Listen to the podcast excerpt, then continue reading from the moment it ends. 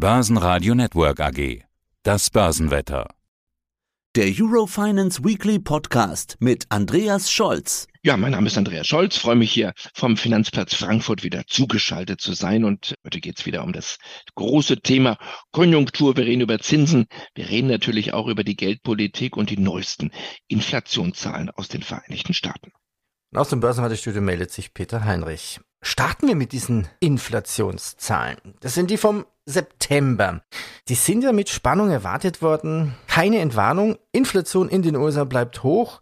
Letztlich kamen sie leicht über den Erwartungen heraus. Wie ist denn deine Einschätzung? Ja, der Bundesbankpräsident sprach jetzt gerade wieder in Marrakesch vom gierigen Biest. Darüber werden wir auch gleich nochmal sprechen. Also dieses Bild wird ja immer wieder gerne von Joachim Nagel bemüht. Und natürlich die Story, dass das gierige Biest, also er meint die Inflation, noch längst nicht besiegt ist. Und das gilt auch, ja, für die Vereinigten Staaten. Jetzt ist man da besser vorangekommen. Wir liegen in Deutschland ja noch bei viereinhalb Prozent. In den Vereinigten Staaten jetzt im September. Wir schauen mal auf die Gesamtrate bei 3,7 Prozent.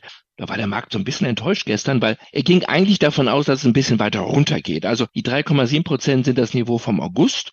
Das heißt, die Inflation bleibt auf dem gleichen Niveau. Der Markt hat mit 3,6 Prozent gerechnet und der Markt schaut auch auf die Rate zum Vormonat. Also die 3,7 Prozent sind die Gesamtjahresrate im Vergleich zum Vorjahr. Und im Vergleich zum Vormonat gab es ein kleines Plus von 0,4 Prozent. Erwartet wurde ein Plus von nur 0,3 Prozent. Wir schauen nochmal auf die Kernrate. Das war die gute Nachricht, die geht leicht zurück. 4,1 Prozent nach 4,3 Prozent im Monat August. Viele, viele Zahlen, die uns eins zeigen. Und da können wir die Long Story Short machen. Die Inflation ist noch lange nicht besiegt, auch nicht in den Vereinigten Staaten. Sie geht zurück, aber sie geht eben nur in ganz, ganz kleinen Schritten zurück. Und gleichzeitig sehen wir natürlich jetzt Stichwort Nahostkonflikt. Wir sehen, dass der Ölpreis, die Benzinpreise wieder ansteigen. Und die Fed kann nicht davon ausgehen, dass das Thema so schnell vom Tisch ist. Immer noch die Gefahr da, Peter. Die Gefahr steht im Raum, dass da eine zweite Welle zweite Inflationswelle auf die Vereinigten Staaten zurollt, nicht nur auf die USA, insgesamt auf die Weltwirtschaft. Es flackert, es lodert und insofern ist man natürlich auf der Hut. Und der Markt schaut deswegen natürlich mit Argusaugen auf die Inflationsentwicklung. Also machen wir es kurz. Das Thema Inflation wird uns noch über Monate beschäftigen, wenn nicht sogar für Jahre. Und wenn sie zurückgeht, und sie wird zurückgehen, geht es nur in ganz, ganz kleinen Schritten. Also der berühmte Tennisball-Effekt. Man schmeißt ihn runter, erwartet, die Sache ist erledigt bing, kommt sie wieder nach oben, die Inflation. Also die hohe Inflation in den USA hält sich quasi hartnäckiger als gedacht und gibt der US-Notenbank, naja, vielleicht noch keinen Grund Entwarnung. Warum aber jetzt diese heftigen Marktreaktionen? Der Euro ist ja wieder ordentlich abgerutscht. Ja, wir waren ja schon bei 1,06 wieder. Also es gab eine kleine Bewegung jetzt nach oben für den Euro in den Tagen davor. Es war da eine ganz, ganz wichtige Zahl für den Devisenmarkt. Die Reaktion relativ scharf. Wir sind von 1,0630 quasi richtig um ein Punkt, also runtergerutscht auf 1,05 von 1,06 auf 1,05. Das ist für den Devisenmarkt eine ganz, ganze Menge Geld. Das ist eine ordentliche Bewegung. Und wir sind, und das ist spannend jetzt, wir so knapp über der 1,05. Während wir unsere Aufzeichnung gemacht haben am Freitagvormittag 1,05, ein bisschen drüber. Wir sind also beim Euro weiterhin in, in einem Abwärtstrend. Und jetzt wird es spannend. Wird diese Marke von 1,05 halten oder fällt der Euro unter die 1,05? Kann der US-Dollar nochmal den Nachbrenner sozusagen zünden? Wir haben letzte Woche darüber gesprochen, dass sehr viele positive Konjunkturnachrichten bereits eingepreist sind. Jetzt ist natürlich die Story die folgende.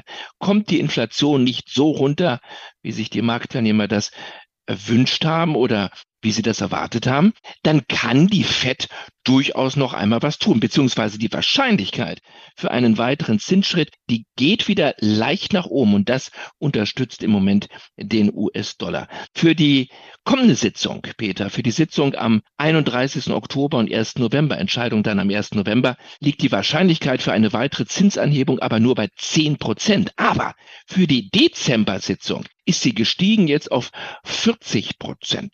Also fast die Hälfte der Marktteilnehmer rechnet nach den Inflationszahlen von gestern wenigstens nochmal mit einem kleinen Zinsschritt. 25 Basispunkte in den Vereinigten Staaten noch vor Weihnachten Und das hat dem US-Dollar jetzt Auftrieb gegeben. Ich weiß aber nicht, welche Argumente jetzt noch zusätzlich dazukommen müssten. Denn es müsste welche geben, damit der Euro noch weiter fällt, beziehungsweise der Dollar steigt. Also, um es kurz zu sagen, die Luft jetzt für den US-Dollar wird, je näher er an die 1,05 kommt, dünner.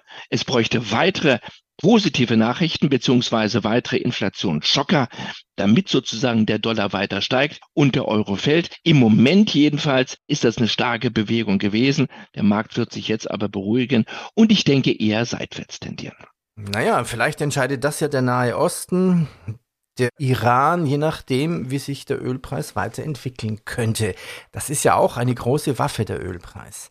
Ja, und wenn wir dann nochmal drauf schauen, dieser schreckliche Angriff von Samstag vor knapp einer Woche, erfolgte fast auf den Tag genau 50 Jahre nach John Kippur. Und äh, das zeigt uns Vorsicht. Da ist in der Tat ein, ein Pulverfass im Nahen Osten droht Israel hier einen Mehrfrontenkrieg und droht möglicherweise eine, eine Beteiligung der Vereinigten Staaten in diesem Konflikt, dann kann es dazu führen, dass die arabischen Mitglieder in der OPEC wie damals vor 50 Jahren sozusagen äh, den Ölhahn zudrehen Ölexporte in die USA verweigern.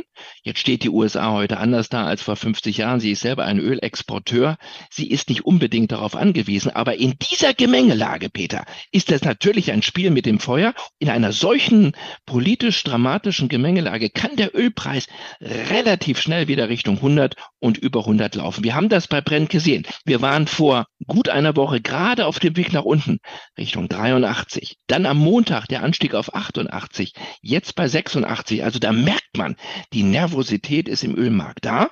Und steigt der Ölpreis, schwappt das, und das meinte ich mit der Welle, schwappt das sofort wieder rüber in die allgemeine Preisentwicklung und damit in die Inflation. Und das zeigt, dieses Karussell dreht sich und die Nerven liegen blank. Das Thema ist noch lange nicht vom Tisch. Derzeit stand jetzt der Dollar also weiter stark. Auch gegenüber zum Yen. Darüber sprachen wir ja schon die letzten zwei Wochen. Und die Entspannung ist weiterhin nicht in Sicht und Tokio ist nervös.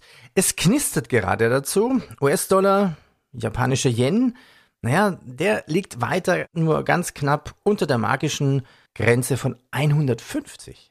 Weil wir nicht mehr so viel Zeit haben, mache ich diese Antwort jetzt kurz, weil wir noch ganz kurz über IWF und Weltbank reden und über Marrakesch. Ich will nur sagen, das ist ja ein Running Gag beinahe, nicht? Wir haben die letzten beiden Wochen drüber gesprochen und ich will nur die Hörerinnen und Hörer des Börsenradios immer wieder darauf hinweisen, wie spannend die Situation in Tokio ist im Moment. Im Moment, während wir sprechen, sind wir bei 149,78. Das heißt also Dollar Yen ganz knapp unter dieser sogenannten magischen Schwelle von 150, die am 3. Oktober ja ganz kurz mal überschritten wurde. Und danach gab es einen Schlag von oben drauf und dann ging der Yen nach oben und der Dollar ging nach unten.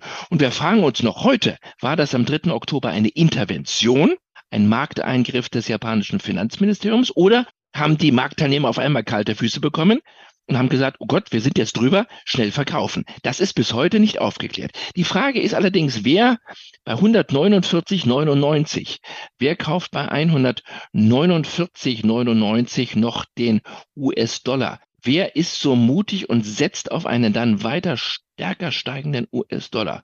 Oder wer hat Angst und sagt, ich gehe dann raus, weil die japanische Notenbank und das japanische Finanzministerium es nicht zulassen werden, dass der Yen noch schwächer wird. Also dieser Konflikt, ist ein anderer Konflikt als im Nahen Osten, dieser Konflikt zwischen japanischer Regierung und Marktteilnehmern, dieses, dieses Pokerspiel, das geht weiter.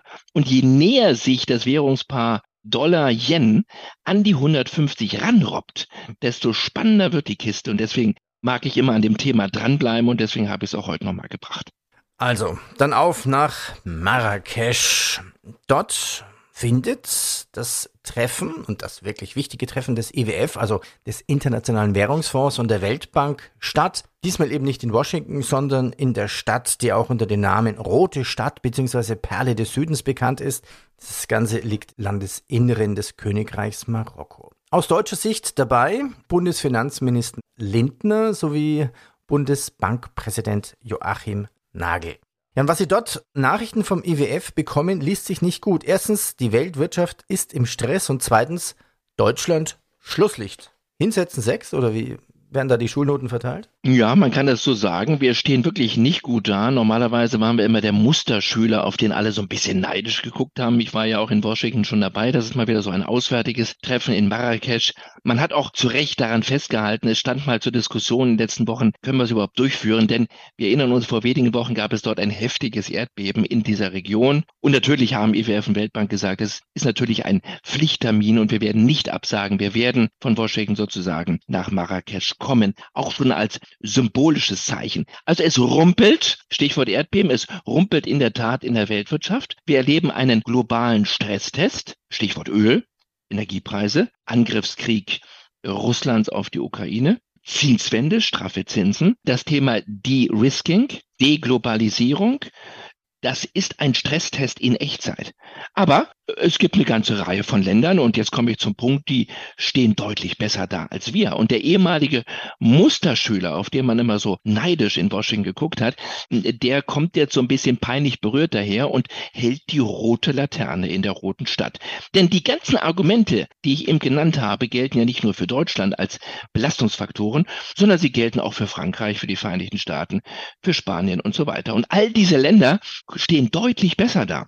Nachbarland Frankreich immerhin ein Plus von einem Prozent. Prognose für dieses Jahr vom IWF. E USA plus 1,5 Prozent. Ich weiß, das ist nicht viel, aber immerhin. Spanien plus 2,5 Prozent und China immerhin plus 5 Prozent. Wir wissen, Fünf Prozent in China, ja, das sind natürlich andere Niveaus, als wir das noch gesehen haben vor fünf oder zehn Jahren. Aber das sind immerhin noch Wachstumszahlen. Und wir als einziges großes westliches Industrieland, als viertgrößte Volkswirtschaft der Welt, als einziges Land mit einem Minusvorzeichen. Minus 0,5 Prozent, das ist also wirklich eine Ohrfeige. Das ist die Prognose des IWF. Das hat er übrigens schon im Frühjahr vorhergesagt mit minus 0,4 Prozent. Damals sagte die Bundesregierung, nein, wir rechnen mit plus 0,4 Prozent.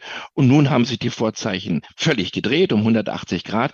Und wir müssen oder die Regierung muss dem IWF recht geben. Das war keine Schwarzmalerei. Es war eine nüchterne, sachliche, aber faire Einordnung und Einschätzung. Und jetzt geht es natürlich um die Frage, warum, wenn alle besser dastehen, trotz der vielen Belastungsfaktoren, warum ist bei uns ein Minus als Vorzeichen da? Und da kommen wir ganz schnell zum Thema Standortnachteile, ganz schnell zum Thema Wettbewerbsnachteil und ganz schnell zum Thema Standortpolitik hier vor der Haustür in Deutschland. Und da muss sich Lindner in gewisser Weise rechtfertigen, weil natürlich alle anderen Länder sagen, wenn ihr schwächelt, zieht ihr uns auch mit runter. Also eine ganz interessante, spannende Diskussion, die im Übrigen, ich mache es kurz, der Bundesbankpräsident gar nicht so gerne hört. Der sagt immer, hört auf mit der Schwarzmalerei. Wir sind nicht der kranke Mann Europas. Wir stehen eigentlich ganz gut da. Aber ganz ehrlich, lieber Joachim Nagel, der nüchternen Betrachtung muss man ehrlicherweise sagen, wir haben ein Problem. Wir haben in der Tat ein Standortproblem.